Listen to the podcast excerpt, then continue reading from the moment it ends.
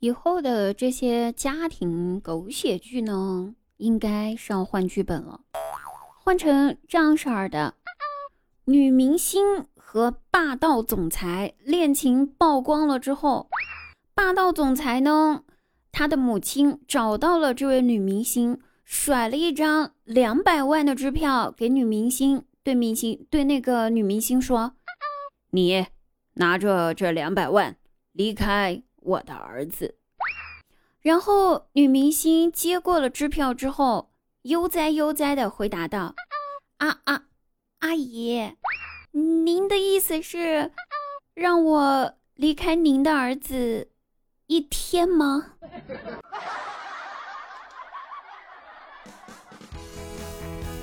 哈喽大家好，我依然是你们擅长写狗血剧的滴答姑娘。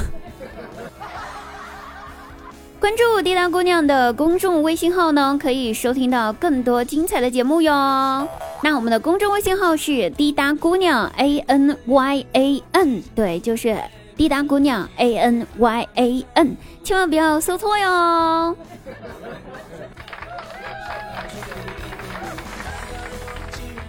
小的时候呀，张大鸟呢，他也是一个非常热心的人呐。有一天看了一个公益广告。这个公益广告吧，我相信应该大家都看过，就是那个一个小朋友下班，就是等着自己的爸爸下班了之后，拿着自己的零花钱，呃，就是想买爸爸陪自己玩一天的那个广告，非常的催泪，我相信大家都看过哈。然后呢，天真无邪小时候的张大鸟就很想效仿视频里面的那个小朋友，晚上呢，等他爸爸应酬回来。大半夜之后，张大鸟呢就抱着自己的存钱罐去找他爸，问他爸说：“爸爸，你一天赚多少钱呐？”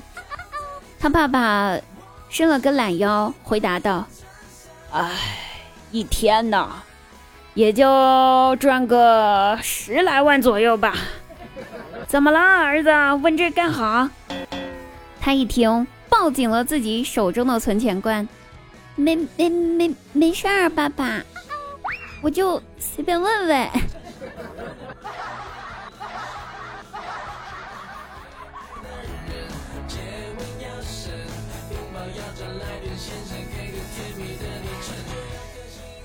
唐人街探案三》呢，已经在各大视频平台上面呢上线了，大家没有看的快去看啊，免费啊，不要钱啊。然后有人就问我说：“说为啥《唐人街探案》一会儿在日本拍，一会儿在泰国拍，怎么就不在咱中国拍呢？为啥呢？呵，傻了吧，朋友？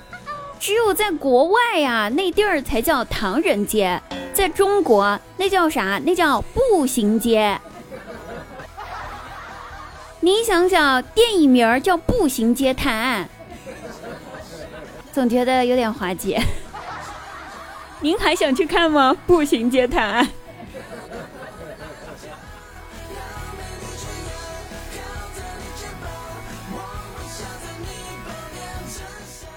我们一家子呢，年轻一辈的小孩子们，就我们这么大的孩子，围坐在一起玩游戏，真心话大冒险。嘿，到我表弟了，他抽中了真心话，然后就问他说。呃，如果你女朋友发烧了，你给她量体温，发现她体温呢已经到达五十八摄氏度了，但是还没死，这个时候你会怎么做？然后表弟一听，突然之间很兴奋的站起来了，说：“我去，那我肯定立马申请吉尼斯世界纪录呀！”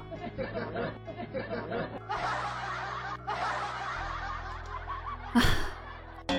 我真的替他的女朋友感觉到悲伤，他女朋友死不瞑目呀。